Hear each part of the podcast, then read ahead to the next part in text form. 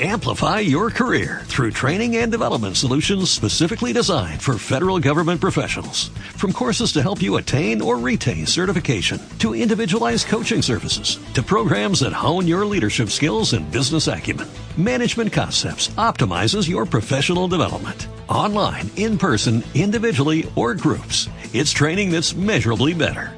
Learn more at managementconcepts.com. That's managementconcepts.com. Música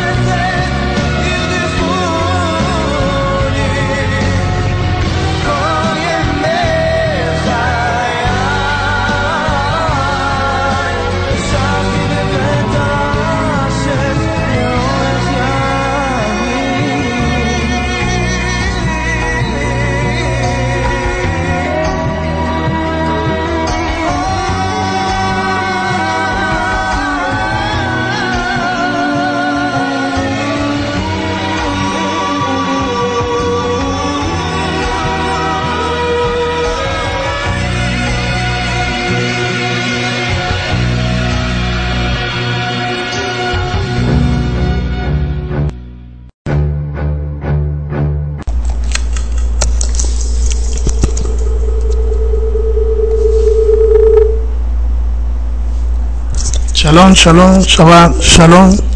Shabbat, shalom para todos los hermanos y las hermanas que nos escuchan desde Venezuela y desde las naciones.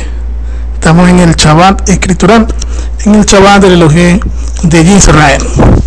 Hoy vamos a, a estudiar un tema de manera de pregunta. ¿Cuál es tu actitud? Eso lo colocamos en signo de interrogación. ¿Cuál es tu actitud? Amén. Entonces, eh, nosotros vamos a estudiar la vida de, o vamos a estudiar pasajes en la escritura que se relacionan a David, a Saúl, a Josafat y a Acab. Ellos eran reyes de nuestro pueblo, reyes de Israel. Amén. Y primero que quiero es que vamos al libro de Proverbios, Proverbios capítulo 3, verso 5. Proverbios capítulo 3, verso 5. Amén. Y ahí vamos a leer la palabra. Dice Proverbios capítulo 3, verso 5. Fíate de Elohim de todo tu corazón y no te apoyes en tu propia prudencia. Reconócelo en todos tus caminos y Él enderezará tus veredas. Amén. Proverbios 3, verso 5 y verso 6. Fíate de Elohim de todo tu corazón y no te apoyes en tu propia prudencia. Reconócelo en todos tus caminos y Él enderezará tus veredas. Amén. La palabra fíate del hebreo bataj se traduce, se traduce como apresurarse a refugiarse. Apresurarse a refugiarse. Y de allí la palabra confiar. Salomón nos recomienda apoyarnos únicamente en Elohim y no en nuestra propia prudencia, aunque a veces creamos que podemos hacerlo bien. La ayuda de Elohim siempre será mejor. Eso hará que sea Elohim quien nos guíe en nuestro caminar. Amén. Amén, hermano, vamos a, a estudiar, como les dije, un pasaje de la vida de David, un pasaje de la vida de Saúl. Ambos fueron reyes de Israel. Y luego, algo que sucedió con el rey Josafá, que era rey de Judá, y con el rey de acá, que era rey de Israel. Vamos al libro de Primera de Samuel, capítulo 23. Primera de Samuel, capítulo 23, verso 1 al verso 5. Vamos a ver cómo actuaban estos reyes de Israel. Primera de Samuel, capítulo 23, verso 1 al verso 5. Dieron aviso a David diciendo, He aquí que los filisteos combaten a Keila y roban las eras. Y David consultó a Elohim diciendo, iré a atacar a estos filisteos. Y Elohim respondió a David, ve, ataca a los filisteos y libra a Keila. Pero los que estaban con David le dijeron, he aquí que nosotros estamos aquí en Judá, estamos con miedo. ¿Cuánto más si fuéramos a Keila contra el ejército de los filisteos? Entonces David volvió a consultar a Elohim y Elohim le respondió y dijo, levántate, desciende a Keila, pues yo entregaré en tus manos a los filisteos.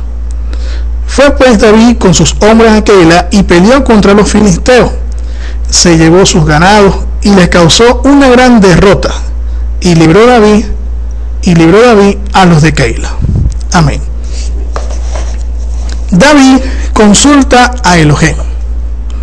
David no se lanzó a una batalla directa en Keila, sino que decidió pedir a Elohim una respuesta, una dirección. A lo que Elohim contestó, ve, ataca a los filisteos. David tenía la palabra de Elohim. Sin embargo, parte de sus hombres tenían miedo.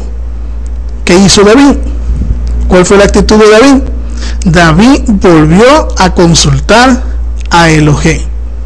Y nuestro abacados le respondió, levántate, desciende a Keila, pues yo entregaré en tus manos a los filisteos. Esto que nosotros vemos en la escritura, esto que nosotros vemos en David, es que David confiaba en el Elohim de todo su corazón y él no se apoyaba en su propia prudencia. Vamos a Primera de Samuel, capítulo 28. Primera de Samuel, capítulo 28. ¿Qué dice la escritura? ¿Qué dice la escritura en Primera de Samuel, capítulo 28? Y ahí los versos 1 al verso 6. Aconteció en aquellos días que los filisteos reunieron sus fuerzas para pelear contra Israel. Y dijo Aquís a David, ten entendido que has de salir conmigo a campaña, tú y tus hombres. Y David respondió a Aquís, muy bien, tú sabrás lo que hará tu siervo. Y aquí dijo David, por tanto, yo te constituiré guarda de mi persona durante toda mi vida. Ya Samuel había muerto y todo Israel lo había lamentado y le habían sepultado en Ramá, su ciudad. Y Saúl había arrojado la tierra los encantadores y adivinos. Se juntaron pues los filisteos y vinieron y acamparon en Sunem. Y Saúl juntó a todo Israel y acamparon en Gilboa. Y cuando vio Saúl el campamento de los filisteos, tuvo miedo y se turbó su corazón en gran manera. Y consultó Saúl a Elohim, pero Elohim no le respondió, ni por sueños, ni por Urim, ni por profetas. Amén. ¿Qué sucedió aquí? Saúl, el rey de Israel, consulta a Elohim y Elohim no le respondió, ni por sueños, ni por Urim, ni por profetas. ¿Por qué pasó eso? Nos preguntamos nosotros. ¿Qué sucedió en la vida de Saúl, el rey de Israel, que no recibió respuesta de parte de su Elohim, de parte de nuestro Elohim? ¿Qué había hecho Saúl para que no tuviese la respuesta que él estaba esperando? Y él vio el campamento de los filisteos. Tuvo miedo y consultó a Elohim y Elohim no le respondió. Primera de Samuel capítulo 15 verso 16. Primera de Samuel capítulo 15 verso 16 en adelante. Vamos a leer la palabra. Primera de Samuel capítulo 15 verso 16 en adelante. Amén. ¿Qué dice la palabra de nuestro Elohim?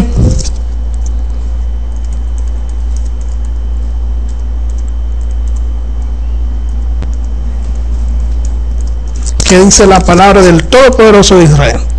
Que quedó registrado en ese libro de Samuel capítulo 15. Verso 16 en adelante. Entonces dijo Samuel a Saúl, déjame declararte lo que Elohim me ha dicho esta noche. Y él le respondió, di.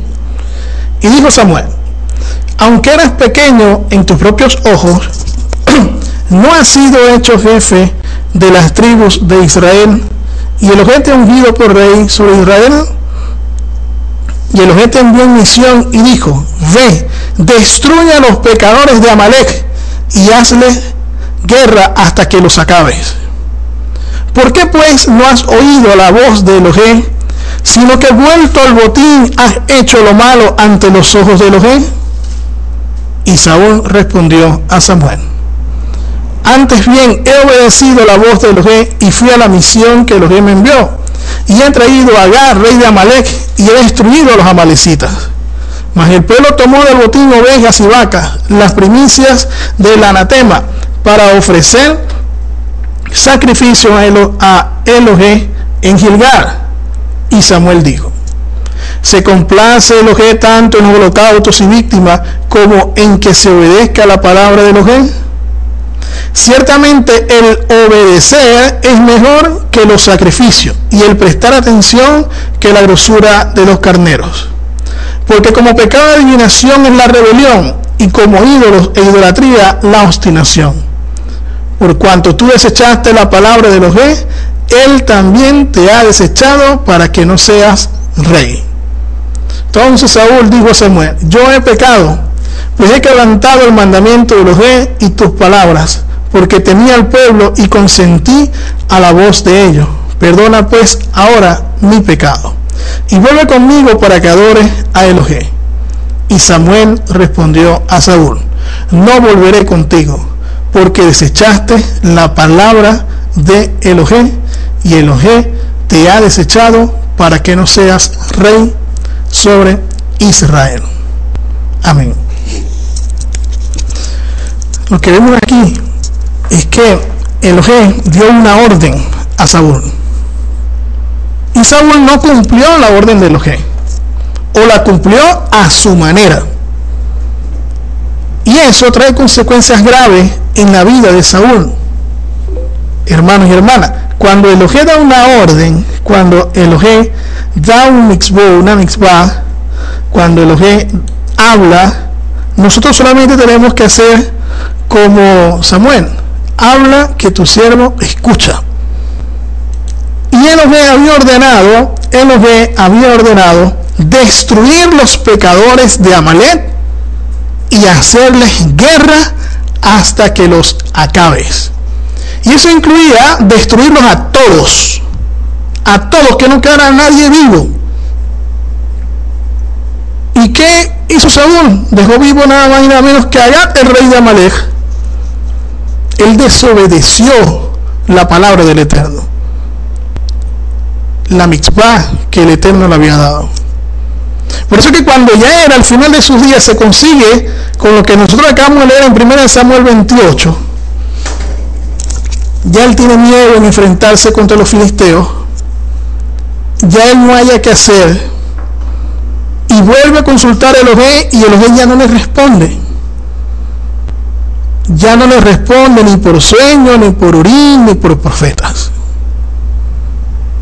A diferencia de David, que David consultaba a Elohé y Elohé le respondía. Volvía a consultar David a Elohé y Elohé le respondía. Pero a veces hay gente que como Saúl hacen las cosas a su manera y dicen, no, yo he obedecido la voz de Elohé. Claro, pero a su manera la gente obedece a Elohim a la manera, no como Elohim lo ordenó. Así sucede en muchas ocasiones.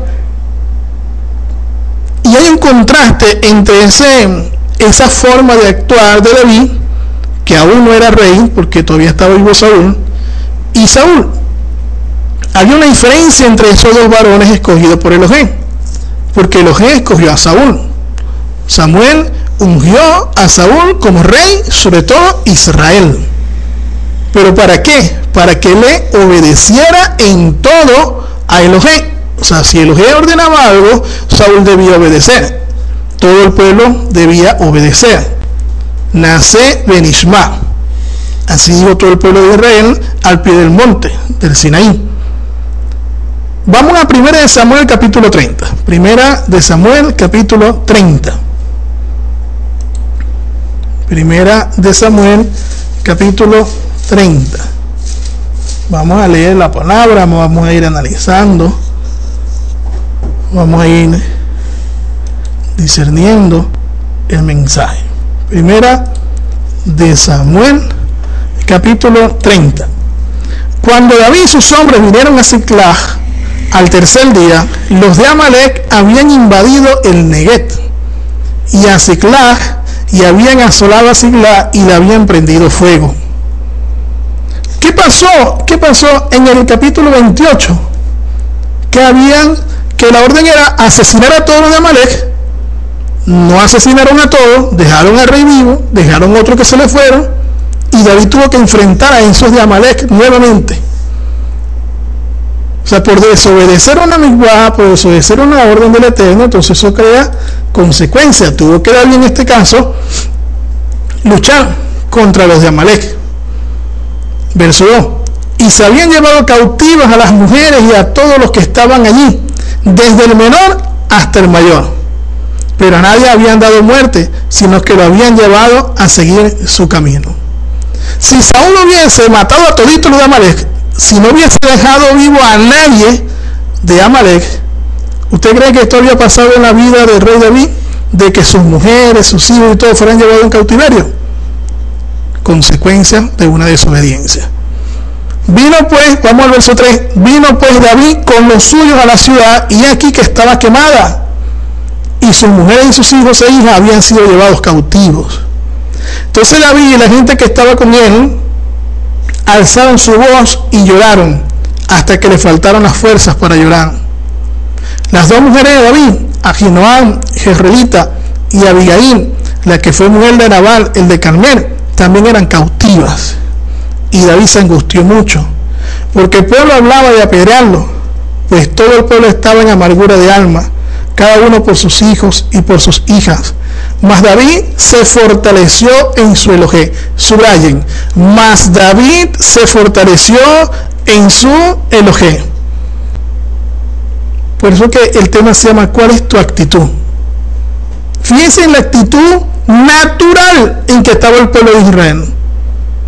Estaban llorando, tristes, o sea, tenían dolor en su corazón. Pero David, que también tenía esposa, que también tenía hijos, David se fortaleció en su elogio. A veces nosotros, hermanos, hermanas, a veces nosotros tenemos circunstancias en nuestras vidas en las que pareciera que el mundo se nos fuera a acabar o que el mundo se nos viene encima.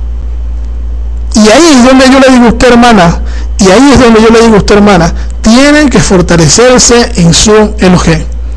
Por eso que algunos de ustedes, o algunos de ustedes, yo les he dicho, hermano, ¿dónde está nuestra emunaj? Porque el Mashiach nos dijo a nosotros, más el que persevere hasta el fin. Y sí, hay circunstancias en las cuales nosotros pensamos pues que ya no tenemos fuerza. Sí, eso existe en circunstancias como esas, tribulaciones, angustias, persecuciones, como diría el Shaliach Shaul en la carta a los romanos. Pero aquí tenemos un ejemplo de vida, un caso real, David, que en medio de la situación, hermano, mire, nosotros, gracias al Padre, nosotros no tenemos ninguna familia en cautiverio.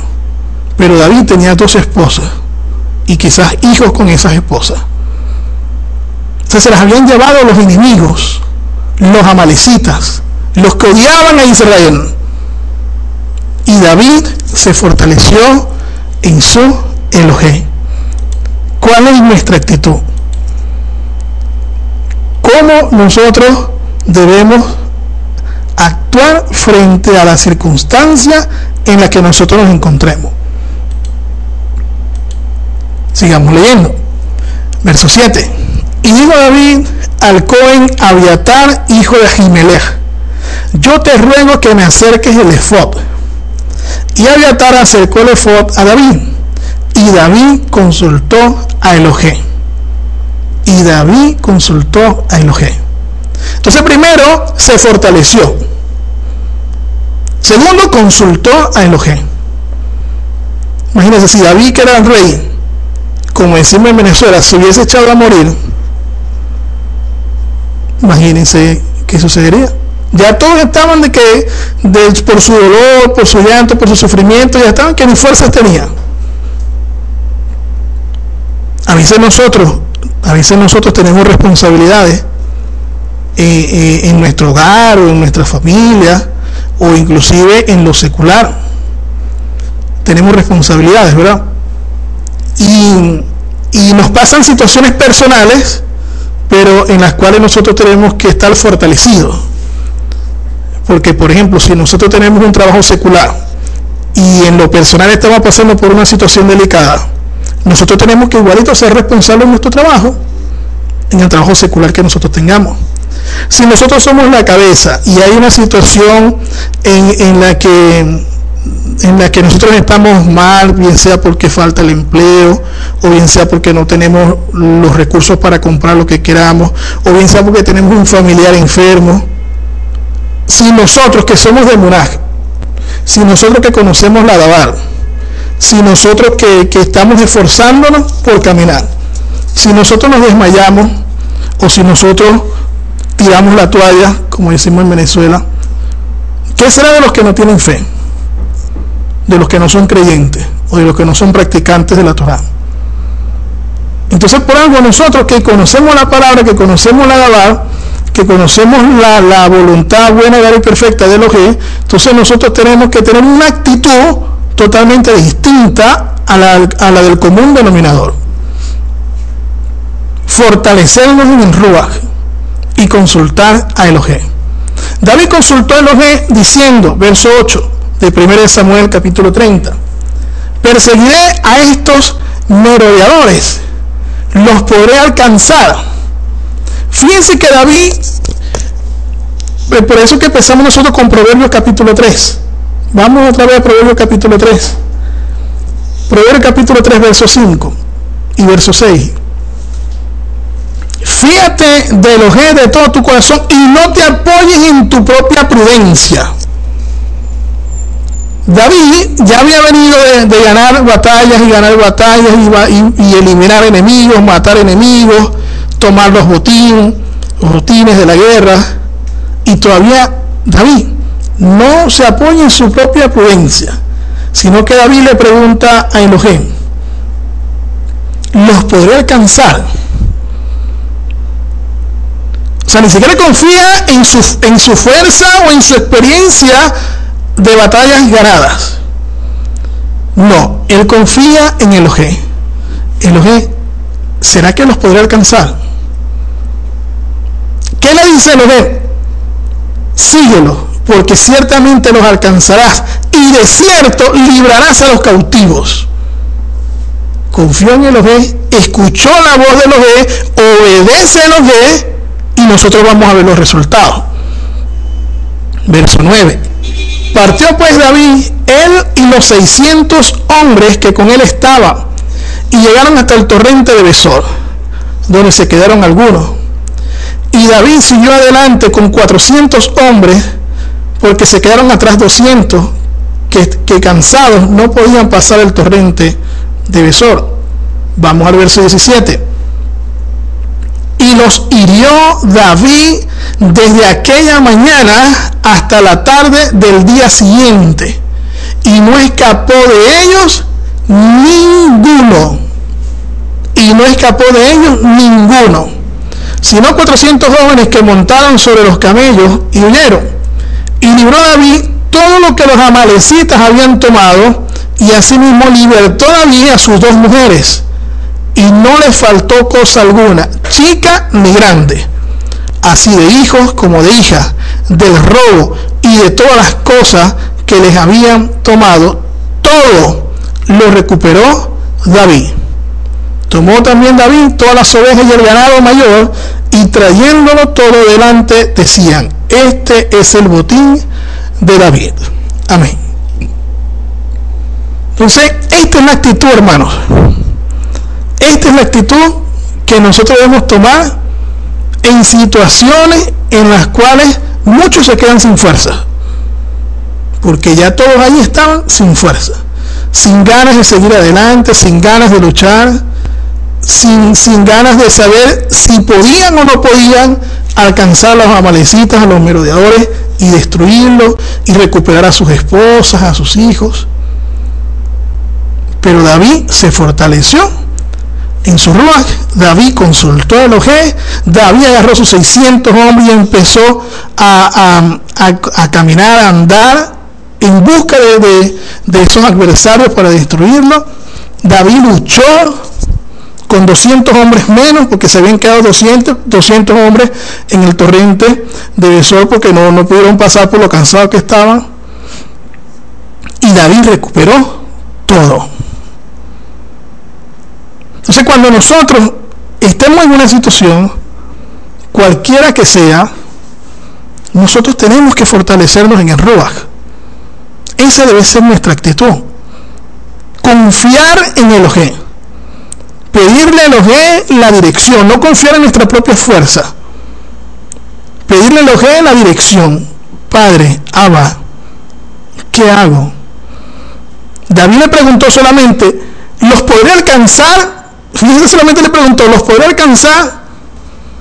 Y el le dijo, mira, no solamente lo vas a alcanzar, sino que lo vas a alcanzar, los vas a matar, vas a recuperar a tus esposas, tus hijos, tus hijas, vas a recuperar todo lo que ellos le, quitaron a tu pueblo y te vas a regresar con un grande botín. Ah, pero ¿qué hacemos si nosotros nos quedamos achantados? O, o llorando, o ahí tirados en la cama, postrados. Entonces nunca iremos a recuperar lo que hayamos perdido porque David había perdido a sus dos esposas, a sus hijos, sus bienes, sus propiedades. Y aparte le habían quemado todo donde ellos vivían. Entonces ahí nosotros tenemos que ver qué hacer en medio de cualquier circunstancia, en medio de cualquier acontecimiento, en medio de cualquier problema que nosotros tengamos. ¿Qué hacemos? Esperamos que, que, que llueva para arriba como decimos aquí, que esperamos que iba para arriba. ¿Qué debemos hacer? ¿Cómo debemos actuar? Si usted hermano es de Muraj, es de fe. Si usted hermano es de Muraj, es de fe. Si usted cree en el Todopoderoso de Israel, ¿qué debe hacer usted? ¿Qué debo hacer yo? ¿Qué debemos hacer? Porque mucha gente sin querer nos está viendo a ver cómo nosotros vamos a actuar sin que uno esté pendiente si lo ven o no a uno, la gente está pendiente de lo que nosotros hagamos o dejemos de hacer. Nos quedamos con los brazos cruzados. ¿Qué hacemos ante una situación difícil?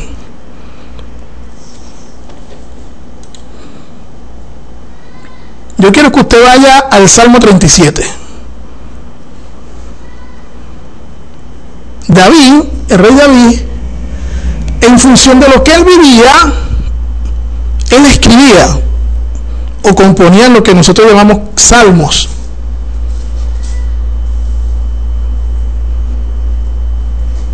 Vamos al Salmo 37, vamos a leer hasta el verso 6 o verso 7 y vamos a subrayar algunas palabras que van a ser clave para la conclusión y vamos a discernir esta parte A del estudio para que pasemos a una parte B. Salmo 37. No te impacientes a causa de los malignos, ni tengas envidias de los que hacen iniquidad, porque como hierba serán pronto cortados, y como la hierba verde se secarán.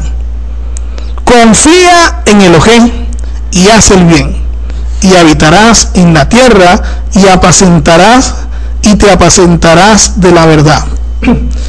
Deleítate a sí mismo en el Elohim y él te concederá las peticiones de tu corazón. Encomienda a Elohim tu camino y confía en él y él hará. Exhibirá tu justicia como la luz y tu derecho como el mediodía guarda silencio ante Elohim y espera en él. No te alteres con motivo del que prospera en su camino por el hombre que hace maldades. Amén. De este salmo yo quiero que usted subraye, vaya al verso 3 y subraye la palabra confía. Confía. Ahí mismo donde dice haz el bien, subraya esas palabras. Haz el bien confía, haz el bien,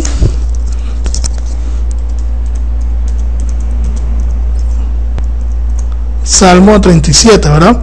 Confía, haz el bien.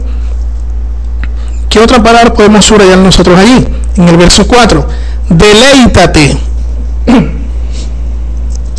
Subraya la palabra deleítate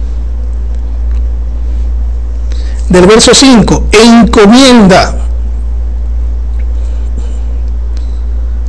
Del verso 7, guarda silencio. Y en ese mismo verso 7, donde dice, y espera en él. Y espera en él.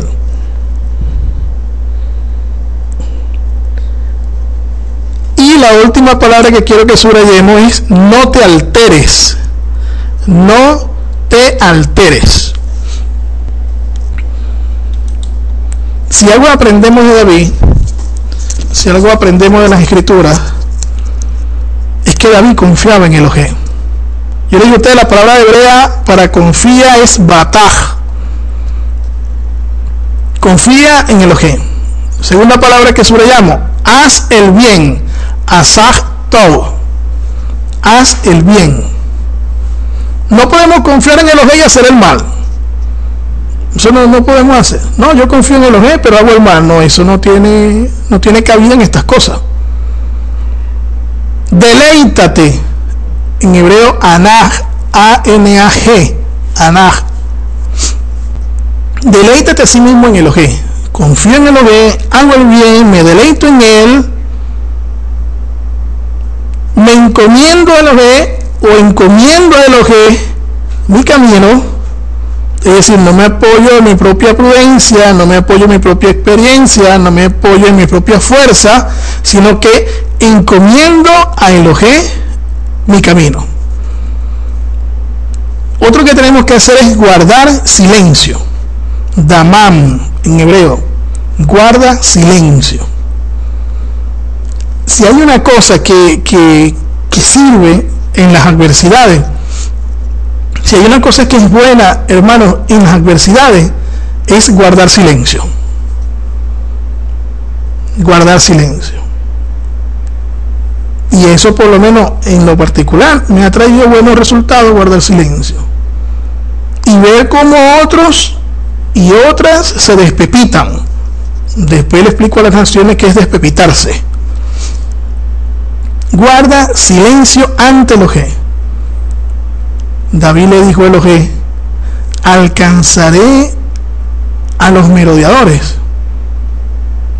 Guardó silencio y el G le dijo, no solamente los alcanzarás, sino que recuperarás todo. Y no te alteres al haraj, en hebreo, no te alteres. ¿Por qué no te alteres? Porque a veces nosotros podemos estar enfrentando una, una situación, quizás una prueba del Eterno, una prueba del abacado sobre nuestras vidas, y vemos a otras personas que son nuestros adversarios en el Munaj y los vemos hasta prosperar, ¿verdad? Y los vemos hasta, vamos a decir, hasta triunfar, pues, en sus cosas.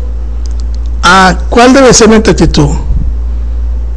¿Nos alteramos porque ellos están prosperando? No. Nosotros más bien tenemos que desearles el bien no devuelvas mal por mal, sino que devuelve bien a aquel que te haya hecho mal. Y si vemos que algún adversario de nosotros prospera en su camino, nosotros, bueno, Padre, nosotros pedimos por el alma de esa persona para que reconozca que tú eres su elogé, que de ti proviene todo y que, y que le vaya bien. Y nosotros pues oramos por nuestros adversarios o le pedimos a Elohim para que nuestros adversarios les vaya bien. Nuestra actitud, nuestra actitud debe ser esta actitud que nos dice el Salmo 37, confiar, hacer el bien, deleitarnos en Elohim, encomendar a Elohim nuestro camino, guardar silencio, esperar en Él. Entonces, si, esa es nuestra actitud acompañada de la obediencia, entonces nosotros tendremos buenos resultados. Como David, que no solamente recuperó a su esposa, a sus hijos y todo lo que le pertenecía a ellos, sino que le quitaron lo que le pertenecía a los amalecitas, le quitaron todos sus bienes. Y ahí decía la escritura, este es el botín de David. O sea, lo de él más lo que le quitó a los adversarios, a sus enemigos, a los amalecitas. Ahora, quiero aquí, ¿verdad? Que, que quede grabada esta información, porque ya acabamos de estudiar a David, acabamos de estudiar a Saúl, y ahí vimos una actitud de rey David, vimos una actitud de rey Saúl. Pero ahora yo quiero pasará una situación de otros reyes, en este caso de, de rey Acab, A-C-A-B, Acab, que era un rey de Israel. Vamos a ver cuál es la actitud de ese rey, inclusive la actitud de su, con, de su rey, que sería Josafat, rey de Judá. Vamos a analizar esta, esta parte de, de las escrituras, inclusive nos vamos a meter en lo que es la profecía de Micaías o de Micaías, vamos a ver la visión de Micaías, sobre todo desde el punto de vista del lenguaje de los profetas. Vamos a estudiar esta actitud, vamos a analizar eh, eh, parte por parte, Primera de Reyes, capítulo 22, y luego entonces damos una conclusión. Vamos a Primera de Reyes, capítulo 22. Primera de Reyes capítulo 22.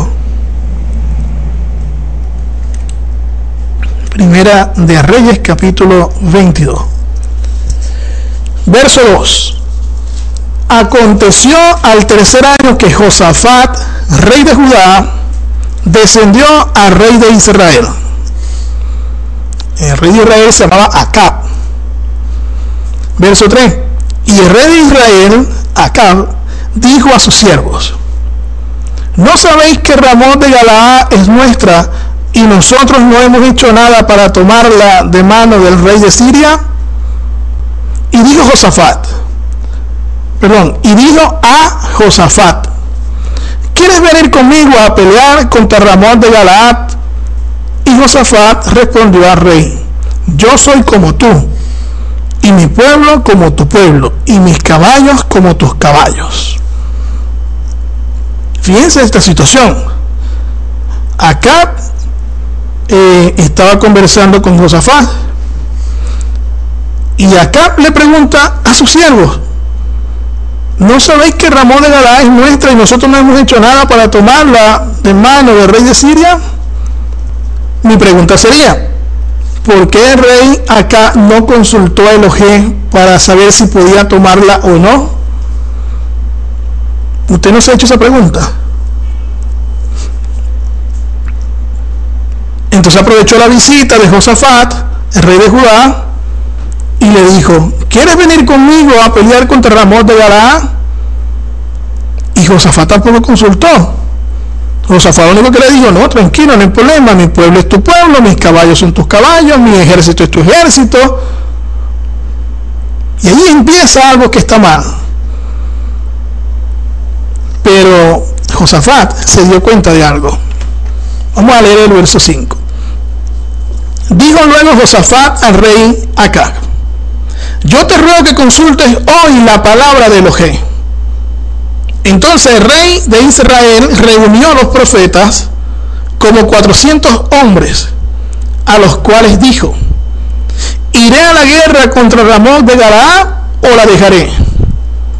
Y ellos dijeron, sube, porque Adonai la entregará en mano del rey.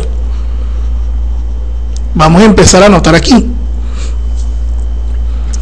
Josafat, rey de Judá, le pide al rey de Israel que consulte la palabra de Elohim.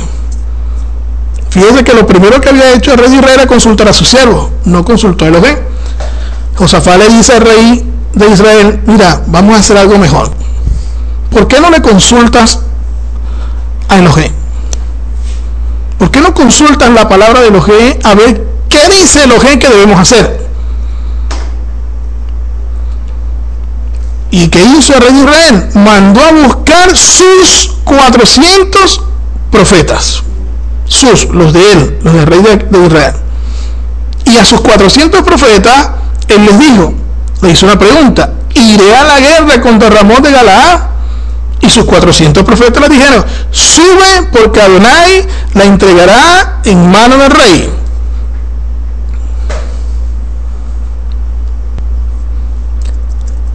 Quiero que usted vaya prestando atención en esto. Porque aquí sucede algo en el verso 7. Algo que llama la atención en el verso 7. Y es que Josafat dijo lo siguiente. Hay, aún aquí algún profeta de Elohim por el cual consultemos? Yo me preguntaba, ¿y es que acaso no consultaron a 400 profetas? ¿Por qué Josafat le entró una duda? Y Josafat se quería como que, quería como que discernir. Eh, yo me imagino a Josafat diciendo, estos 400 no me convencen.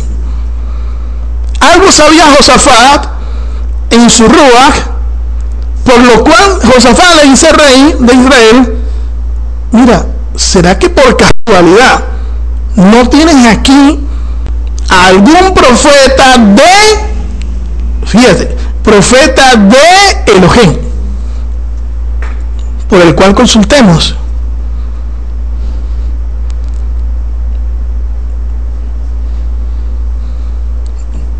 Podríamos preguntarnos nosotros, ¿por qué Josafat no creyó en la palabra dada por los 400 profetas de acá? ¿Acaso dos profetas que dijeran lo mismo no bastaban para tener una confirmación? Pero hay algo que a mí me da a entender en que Josafat sabía que esos 400 varones que estaban allí no eran profetas verdaderos de Elohim.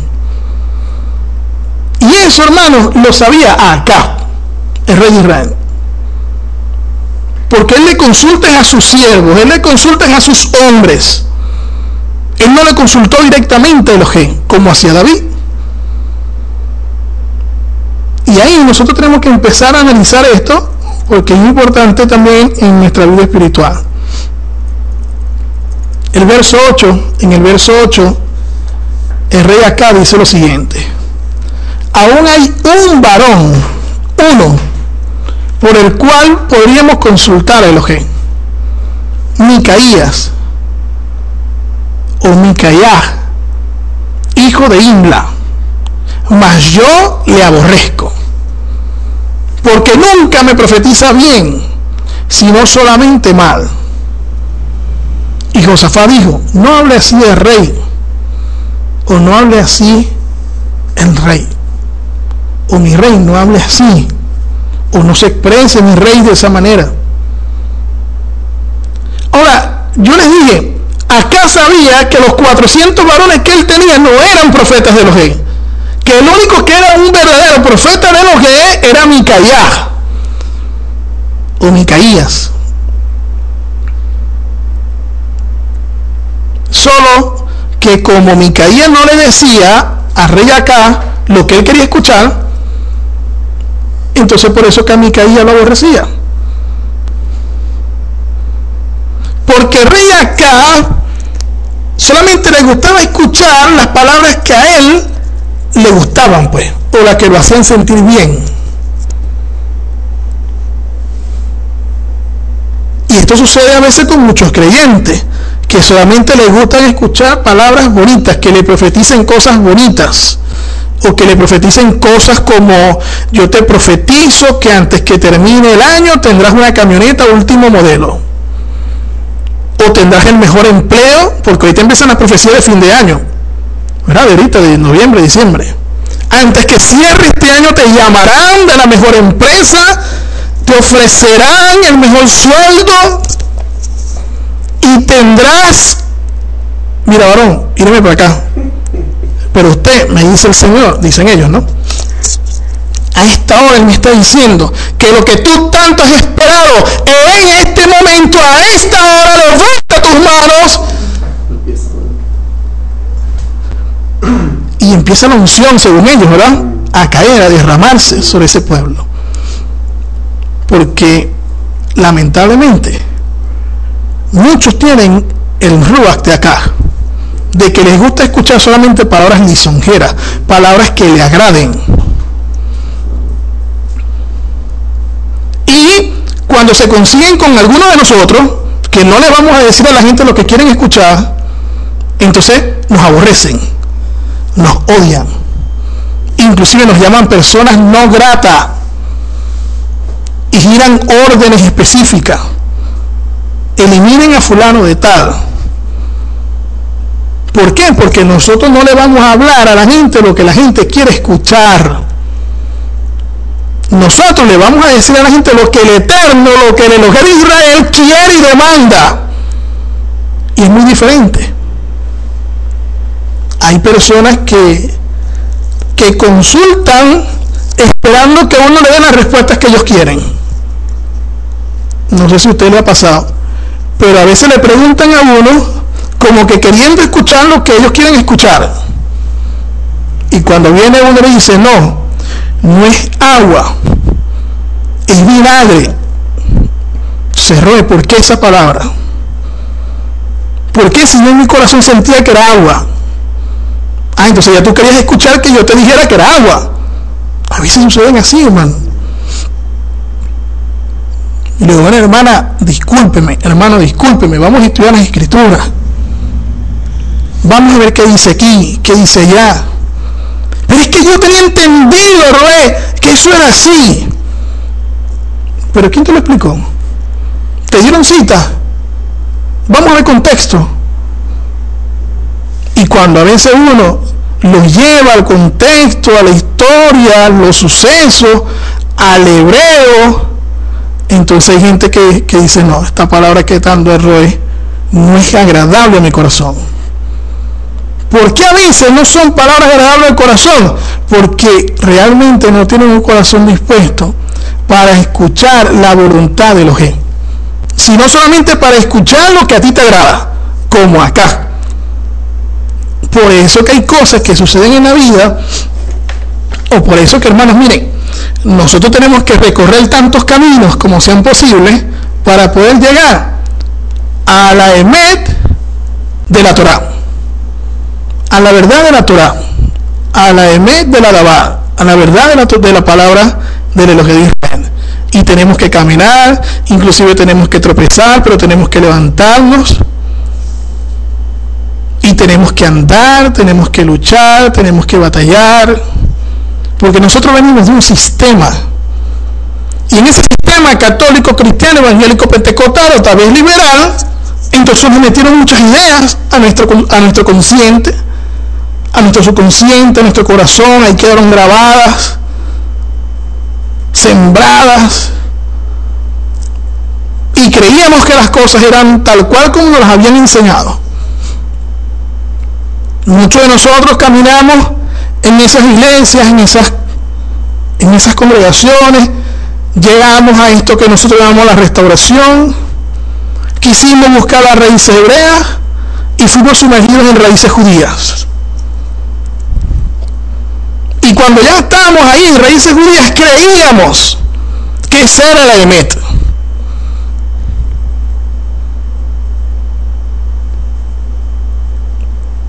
Y medio de ese caminar, un día, Elohim nos dijo, por medio de su palabra, por medio de su dabá, que nosotros estábamos siguiendo tradiciones de hombres, los dos panes del Shabbat, las velas de la menorá o las luces de la menorá, el netila yadaín, los cuatro toques del chofar en un momentico, como que si fueran así, que si el taligador, que si la equipada, que si las barbas largas, parecemos familia de piratas ya, o de indigentes. Y así un montón de cosas que nosotros creíamos en nuestro Ruach que eran emet, que eran verdad, que eran verdades. Y cuando me tocó a mí, en lo particular, rectificar, yo le decía a mis hermanos, eso fue en marzo del año pasado, nosotros vamos a tener que hacer una revisión y una rectificación de lo que nosotros hemos aprendido. A mí me tocó darle la cara a mi hermano y decirle eso. Vamos a revisarnos, vamos a estudiar lo que nosotros hemos aprendido hasta ahora, vamos a buscarlo bien, vamos a leerlo bien, pero vamos a rectificar lo que tengamos que rectificar, vamos a reaprender, pero vamos a avanzar.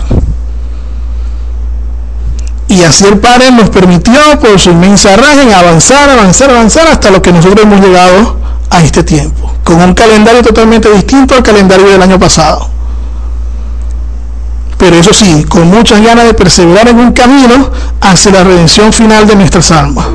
Hacia una, una, una venida que nosotros esperamos de un Mashiach en el que vendrá a reinar y nosotros reinaremos con él.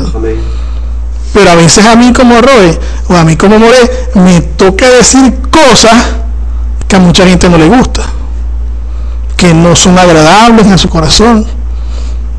Pero yo dije, no, yo no puedo, o sea, yo me he dicho desde que comencé en este camino, yo he dicho, yo no puedo cometer los errores que los pastores que yo tuve cometieron.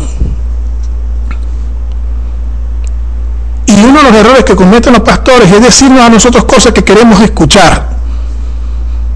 Y no decirnos lo que realmente nosotros debemos hacer. Uno le dice a un cristiano, por ejemplo, mira varón, o mira varona, hermano, hermana, como le queramos decir cristiano, mira, ¿sabes qué? No se puede comer carne de cerdo por esto, por esto, por esto, por esto y lo otro.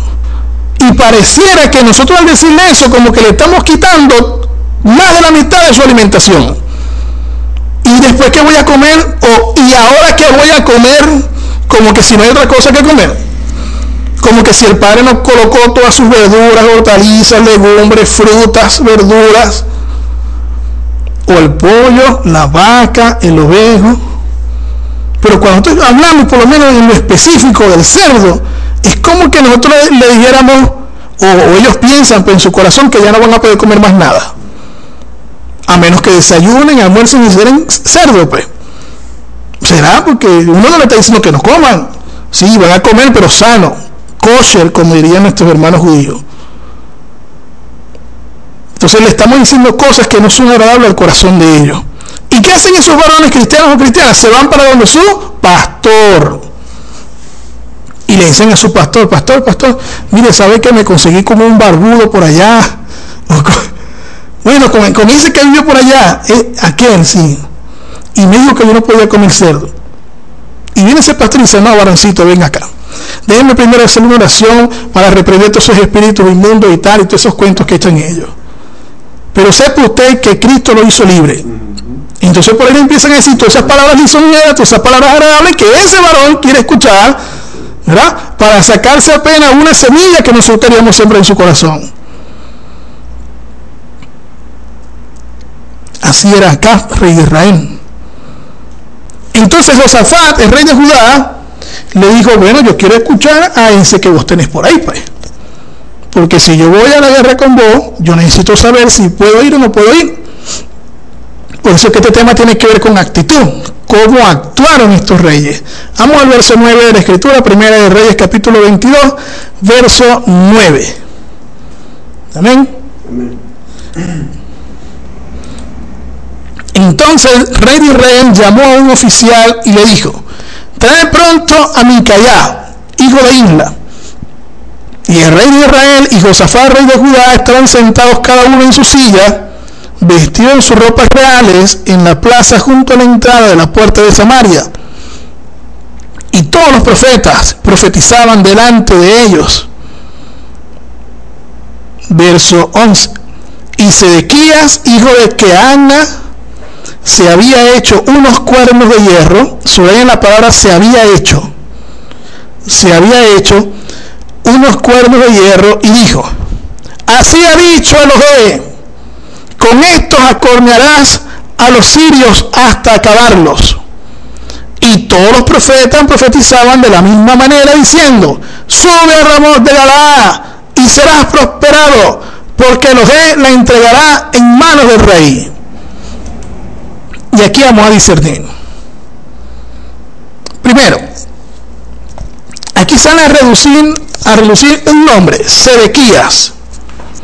Y yo quiero que usted escriba ahí en sus apuntes que Sedequías en hebreo es Siquía. Después usted va a tener bien lo escrito para que lo coloque en el hebreo, en la fonética hebrea. Y Sedequías en hebreo significa derecho de ya derecho de ya. Y lo que quiero que ustedes aprendan con esto es lo siguiente, hermanos, miren. Sedequía tenía un nombre hebreo, ¿verdad?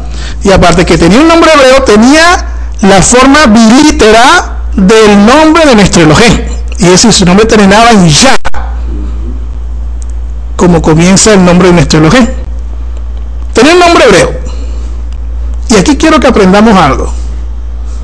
No todo lo que brilla es oro.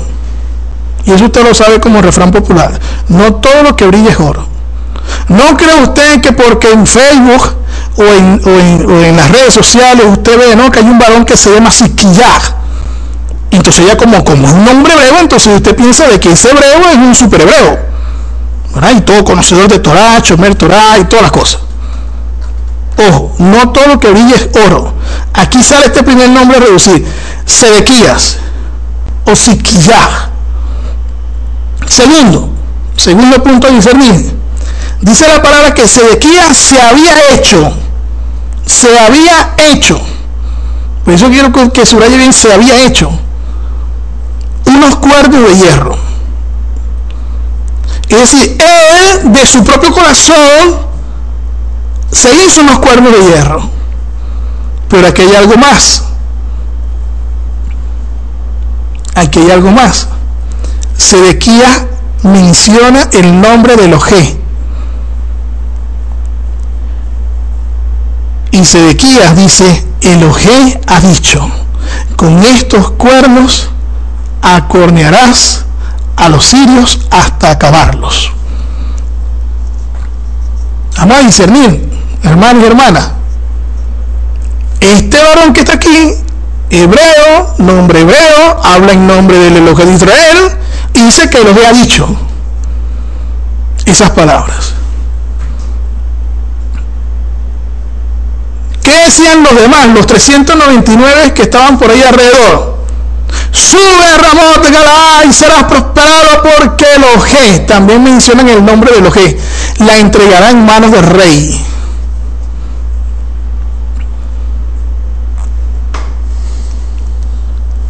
Quiero que analice esto bien, hermanita. Hermano, no todo lo que brilla es oro. No es porque usted vea que alguien tenga un nombre hebreo, o porque usted vea que alguien se ponga talik y pa, o porque usted vea que hablan en nombre de, del Eterno. Hermana, usted tiene que discernir. Hermano, usted tiene que discernir. Por aquí tenemos dos reyes que supuestamente tenían que haber discernido el mensaje. Pero no, escucharon que decían el Eterno, decían el nombre del Eterno. Y dijeron, bueno, Sequía dice que el Eterno dijo que con esos cuernos iban a destruir a los sirios. ¿Qué pasó? Vamos a ver más, abajo la, cita bíblica, las escrituras. Entonces tenemos en primer lugar a uno como principal llamado Sequía y a 399 que le siguen la corriente. ¿Verdad? En el verso 13, vamos al verso 13. o antes de hablar del verso 13, déjenme decirle esto, mire, en las iglesias, en las iglesias, se ve también eso, que el apóstol o el profeta o el evangelista o el pastor o el maestro sueltan una palabra profética, como hablan ellos, ¿verdad? Y bueno, esa palabra profética le cayó a una persona. Y después esa persona, bueno, fue para la célula y el líder de la célula le dijo la misma palabra profética. Y después esa persona tuvo como la confirmación, como dicen ellos, ¿no? Y después esa persona habla con, otro varón que, bueno, no es el líder de la célula, pero le sigue al líder. Pues. Varón, ¿te sabe qué? Eh, eh, Dios me dio esta palabra y el líder me la confirmó. Entonces viene ese varón y le dice, sí, varón, sabes que esa palabra es para ti, por esto y lo otro, por esto y lo otro. Entonces es, parte de estos 399 varones, pues, que siguen la corriente, que siguen la corriente de ese, de, ese, de esas palabras, pues, que supuestamente es una palabra profética que viene de parte del apóstol, del profeta o del chaleado, de cómo lo quieran decir. Ahora sí, vamos al verso 13. Primera de Reyes, capítulo 22, verso 13. Y el mensajero que había ido a llamar a Micaías, a Micaías, le habló diciendo, he aquí que las palabras de los profetas a una voz anuncian al rey cosas buenas. Sea ahora tu palabra conforme a la palabra de alguno de ellos y anuncia también buen éxito. Eso se llama manipulación.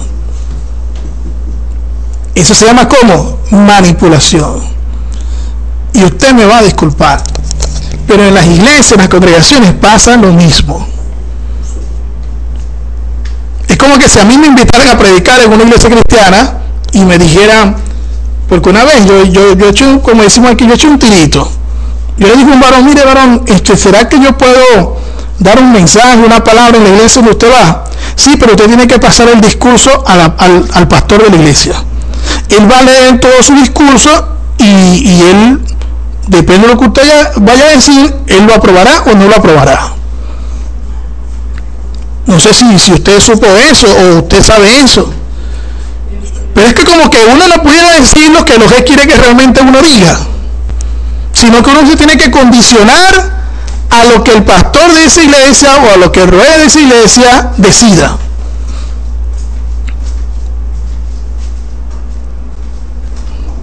Entonces, aquí hay una manipulación. Alguien le está diciendo a Micaía, mira, ¿sabes que Todos los 400 varones, incluyéndose aquí, ya están diciendo que acá va a ganar. Es como que este señor le estoy diciendo a Micaía, Micaía, no seas bobo. Decir que también va a ganar para que le vaya bien al rey. Entonces Micaía en el verso 14 dice, viva el Elohim, que lo que Elohim me hablare, eso diré. Que lo que Elohim me hablare, eso diré. Vino pues al rey, y el rey acá le dijo a Micaías, ¿iremos a pelear contra Ramón de Galaad o la dejaremos? Él le respondió, Micaías le responde, sube y serás prosperado, y Elohim la entregará en mano del rey. El rey acá sabía que Micaías no le estaba diciendo la verdad.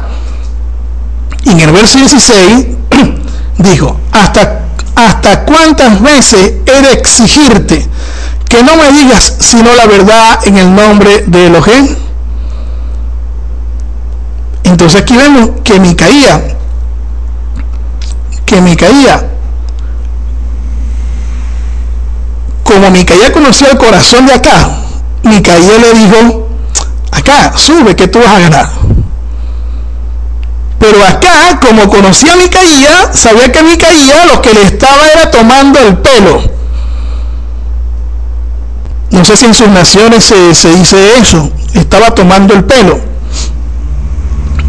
Eso lo sabía acá, que Micaía le estaba era tomando el pelo. En el verso 17, Micaías le dice al rey acá, delante del rey Josafá, lo que Elohim sí le había dicho. En el verso 17 dice lo siguiente, yo vi a todo Israel esparcido por los montes, como ovejas que no tienen pastor. Y Elohim dijo, estos no tienen Señor, vuélvase cada uno a su casa en Shalom. ¿Qué sucede con, con esa palabra que sí venía de Elohim? Que acá le dice a Josafat, verso 18, no te había dicho yo, ninguna cosa buena profetizará Micaías acerca de mí, sino solamente el mal. Y es que acá, hermano, acá no le gustaba que le dijeran la verdad en su cara, como a muchos pues. Acá no quería escuchar la verdad que venía de Elohim. Acá quería escuchar era su raciocinio, su propia prudencia, lo que él realmente quería hacer.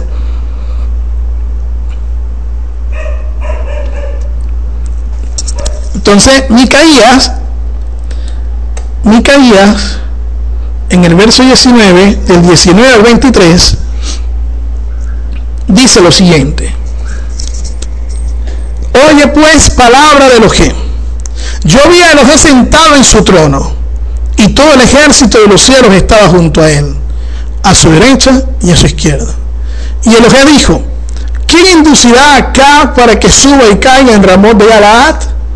Y uno decía de una manera y otro decía de otra.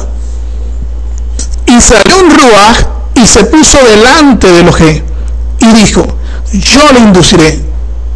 Y Elohim le dijo, ¿de qué manera? Él dijo, yo saldré y seré Sheker Ruach. Yo saldré y seré espíritu de mentira en boca de todos sus profetas. Y él dijo, le inducirás y aún lo conseguirás. Ve pues y hazlo así. Y ahora, he aquí, Elohim ha puesto Shekel Ruach, espíritu de mentira, en boca de todos tus profetas. Y Elohim ha decretado el mal acerca de ti. Amén. Micaías le estaba diciendo acá lo que él había visto en una visión. Ahora quiero explicarle algo de esta visión o de las visiones. Primero, vamos a analizar lo que es una visión o qué es lo que realmente se ve aquí. Primero vamos a comenzar a decir qué es lo que dice la iglesia cristiana. ¿Qué es lo que piensan ellos, los cristianos? Vamos a analizar. Los cristianos dicen que el espíritu de mentira es un espíritu inmundo, ¿verdad? Y eh, que ese espíritu inmundo es una de las características del diablo, ¿verdad? Y, y que ese espíritu inmundo viene del diablo, porque el diablo es el padre de la mentira. Eso es lo que dicen como punto número uno los cristianos.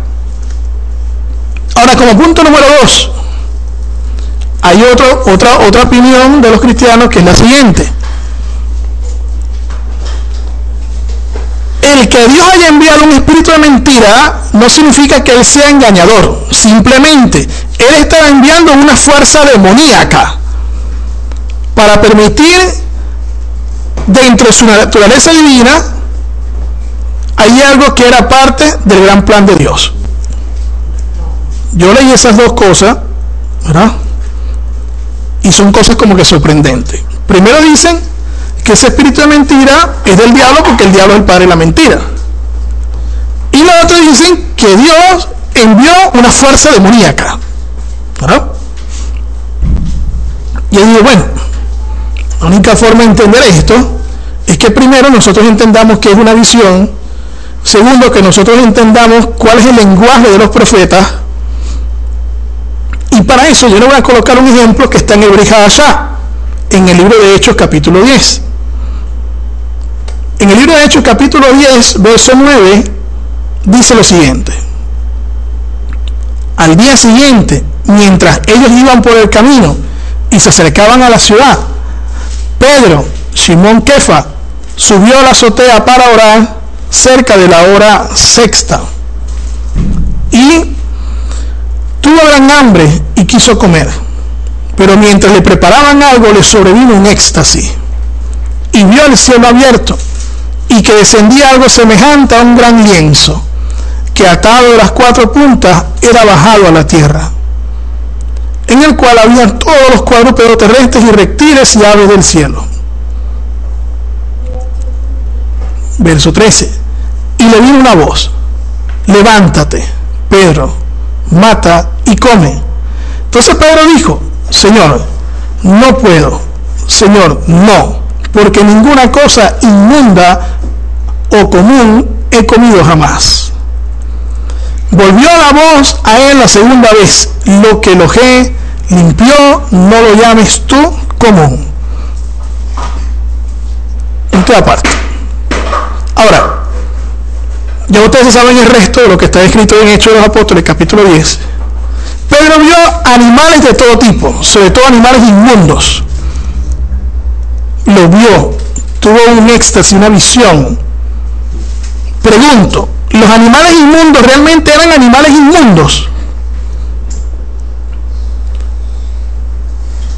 Porque ahí dice, toda clase de animales, reptiles, aves, de todo el Pedro vio en una visión que él tuvo. Pedro reacciona de manera natural diciéndole, no, yo no puedo comer esos animales inmundos.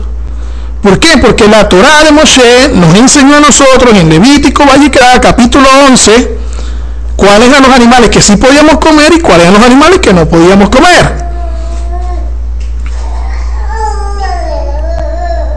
¿Ve? Pero el, el, malaj que está aquí, el mensajero le dice a, a Pedro, lo que Elohé limpió, no lo llames tú común. ¿Qué fue lo que limpió Elohé? a los animales inmundos, al cerdo lo hizo un animal limpio, al, al conejo lo hizo un animal limpio, al cocodrilo, a la iguana, al lagarto, lo hizo un animal limpio. ¿Qué fue lo que lo que limpió? Realmente la visión era, realmente la visión era para que Pedro y demás familiares, o Pedro y la religión cristiana, comieran de todos los animales. Para eso era la visión. ¿Por qué Pedro ve simplemente animales inmundos?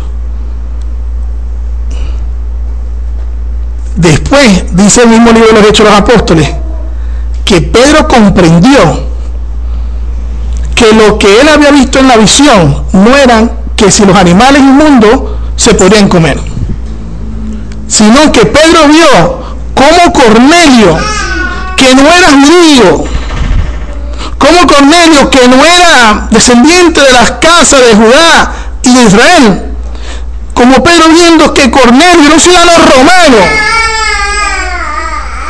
era una persona, un hombre de fe, dado a las buenas obras, que oraba, que buscaba el elogio de Israel. Dice el libro de Hechos, capítulo 10. Dice el libro de Hechos, capítulo 10, verso 24 y 25.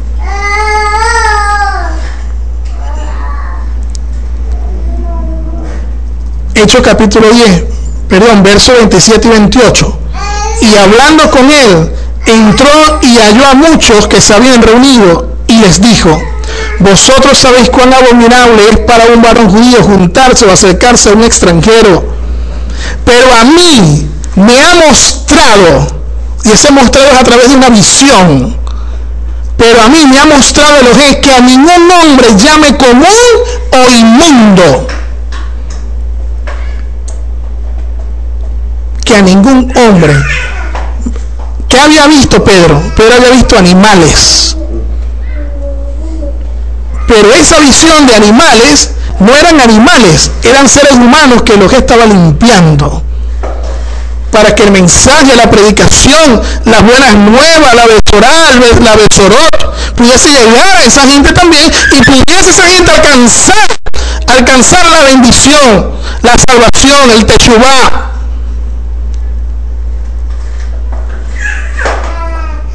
Por eso que miren, hermana, cuando usted lea Micaías, que Micaías está diciendo, yo vi, tuve una visión, y en esa visión yo vi que salió un ruach y se puso delante de Elohim y le dijo, yo le induciré y será un espíritu de mentira y le diré al rey de, Israel que suba a Ramón de Galaad qué era lo que estaba viendo Micaías o qué fue lo que le mostró Elohim en una visión a Micaías.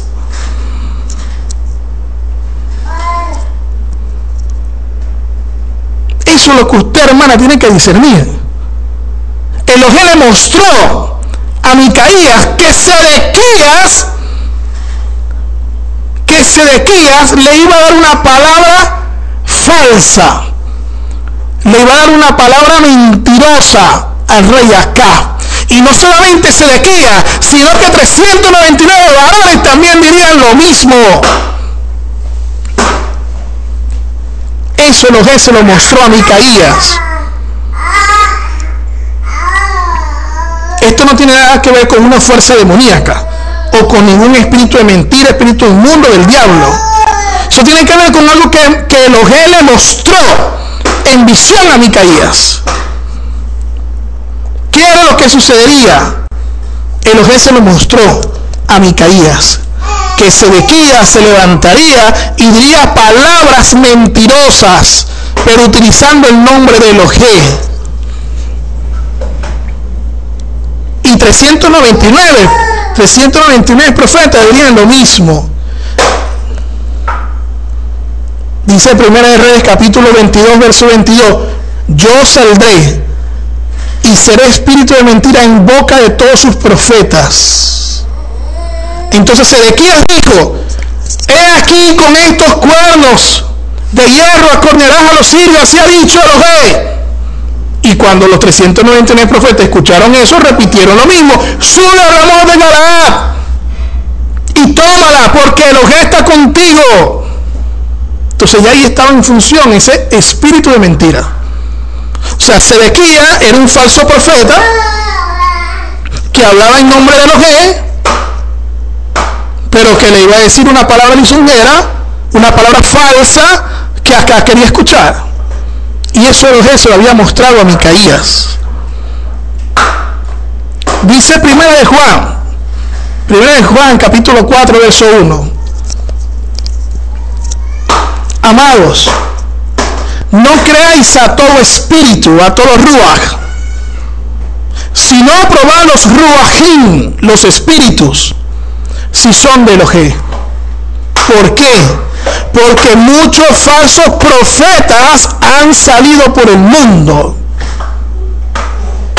Entonces ese espíritu de mentira que usted ve en la visión de Micaías no era otra cosa que un falso profeta, cuyo nombre es Sedequías.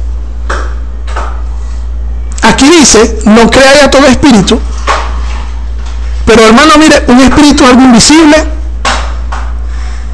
el espíritu no tiene cuerpo, no tiene brazos, no tiene pierna, no tiene nada. ¿Qué quiso decir el apóstol Juan aquí, el Shaliach Yohanan aquí?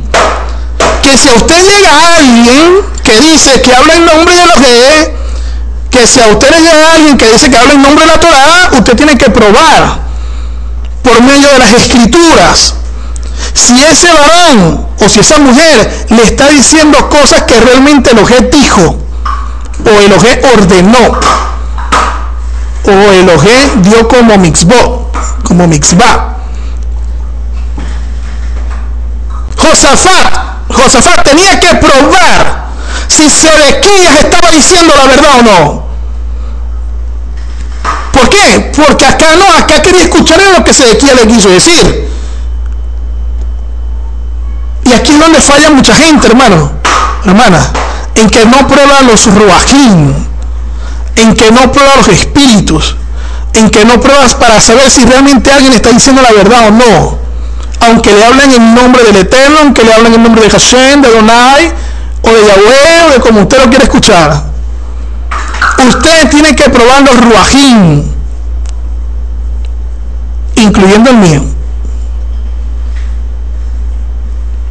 para saber qué hacían los discípulos de Berea Pablo le predicaba, el solo llegaba, les predicaba, le predicaba, le predicaba, le predicaba.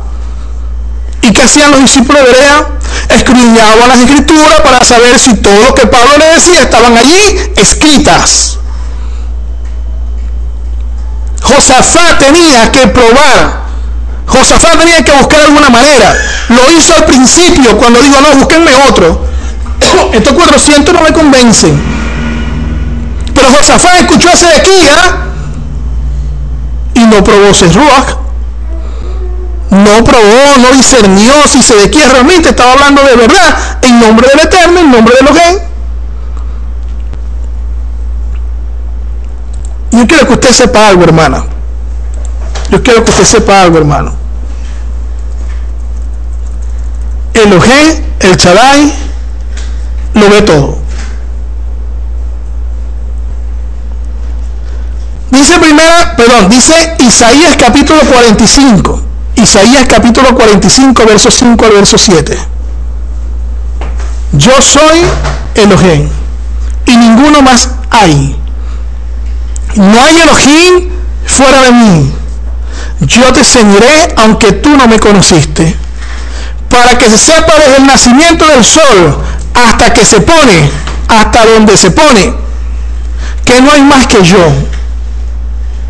a mí Elohim, y ninguno más que yo, que formo la luz y creo las tinieblas, que hago shalom y creo la adversidad.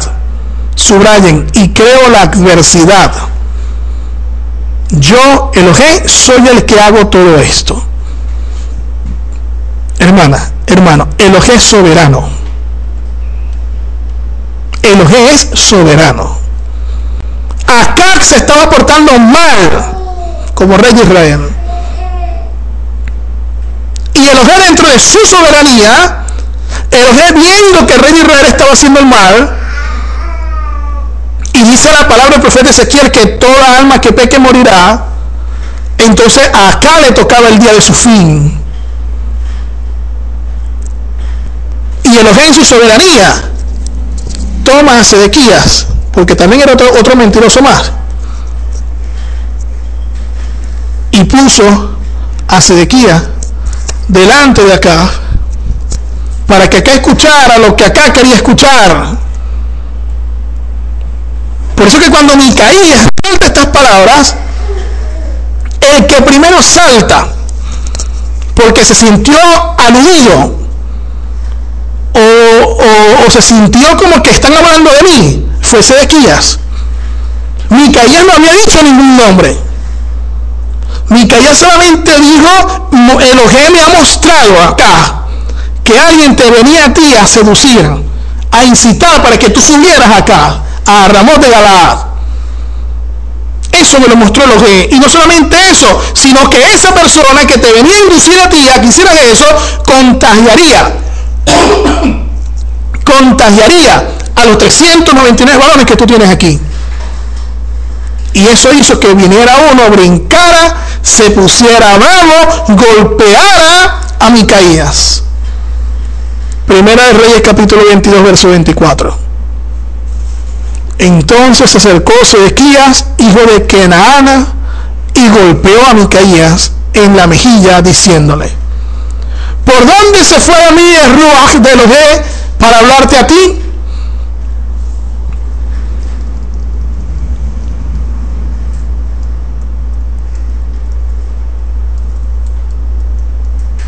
Y es que yo pregunto, ¿es que acaso Micaías dijo el nombre de Sedequías? Mire, hermano, aquí yo, yo aplico algo, algo, algo secular. Y es algo que se maneja en el lenguaje judicial. Que a confesión de partes, relevo de pruebas. Entiéndase esto como cuando alguien admite su error o falta, no es necesario indagar acerca del error cometido. Basta con que lo haya reconocido. Y Sedequías reconoció con esa pregunta que él no tenía el ruach de Elohim. Con esa actitud de golpear a Micaías, reconoció a Sedequías que él era ese shekel ruach, ese espíritu de mentira, que induciría a acá a subir a una guerra que Elohim no le ordenó. Por eso que Micaías en el verso 25 le dice, he aquí, tú lo verás en aquel día cuando te irás metiendo de aposento en aposento para esconderte. A Acat, a rey Israel, no le queda otra cosa que decirle al, al oficial, agarra a Micaías por favor y mételo nuevamente en la cárcel. Pero a partir de ahora solamente le vas a dar pan y agua hasta que yo vuelva en paz. Dice 1 Reyes 22, 26, 27. Echa a este en la cárcel y manténle con pan de angustia y con agua de aflicción. Eso no es otra cosa, hermana. Eso no es otra cosa, hermana. Que meterlo nuevamente a la cárcel, reducirle las comidas reglamentarias y solamente darle agua y pan. Pan y agua. Para angustiarlo y afligirlo. le dijo Micaías, le dijo Micaías a acá, si llegas a volver en Shalom, Elohim no me ha hablado, no ha hablado por mí. Terminó hablando Micaías. Si logras volver en Shalom, entonces Elohim no me ha hablado a mí. Lo demás de la historia, lo que pasó con la vida de, de, acá, Primera de Reyes 22 del 29 al 40 es una lamentable em, consecuencia. Yo le decía cuando Saúl, por no hacer lo que lo que dijo, entonces vendría consecuencia. ¿Qué pasó con acá y Josafá? Se fueron a la guerra contra el rey de Siria. Y en esa guerra el rey acá murió. Josafá se salvó porque clamó a Elohim. se salvó. Y porque los jefes había acordado de su pacto que había hecho con Abraham, y Jacob y con el pacto que hizo con David, de que la casa de Judá o el reino de Judá iba a tener siempre lámpara encendida. Pero Josafat tenía que también haber caído. Pero como repito, Elohé soberano, Josafat clamó, Elohé le salvó, pero acá sí murió. Entonces la palabra que había dado Sedequía era emet, era verdad. ¿Cuál es tu actitud? ¿Cuál es mi actitud? ¿Cuál debe ser nuestra actitud? ¿Acaso que nuestra actitud debería ser como la de acá? La de solamente escuchar lo que queramos escuchar, o las palabras que a nosotros nos agraden, o hacer lo que nosotros queramos hacer. Porque Elohim no había ordenado que subiera a Ramón de Galaad. Pero acá quería subir, quería ver pelear, quería conquistarla, o sea, quería hacer algo que Elohim no mandó.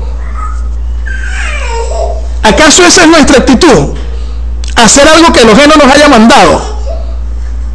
Hermana, si Elohim no le mandó a usted hacer eso, ¿por qué lo hace, pues?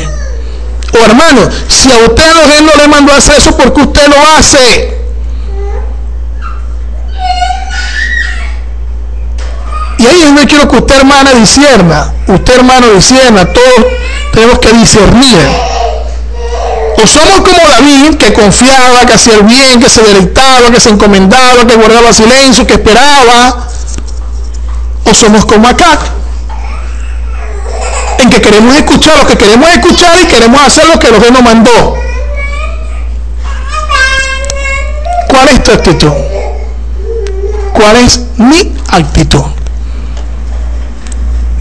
Querido hermano, que el de Abraham, de Isaac, de Jacob, el Elohim de todo Israel, le bendiga y le guarde.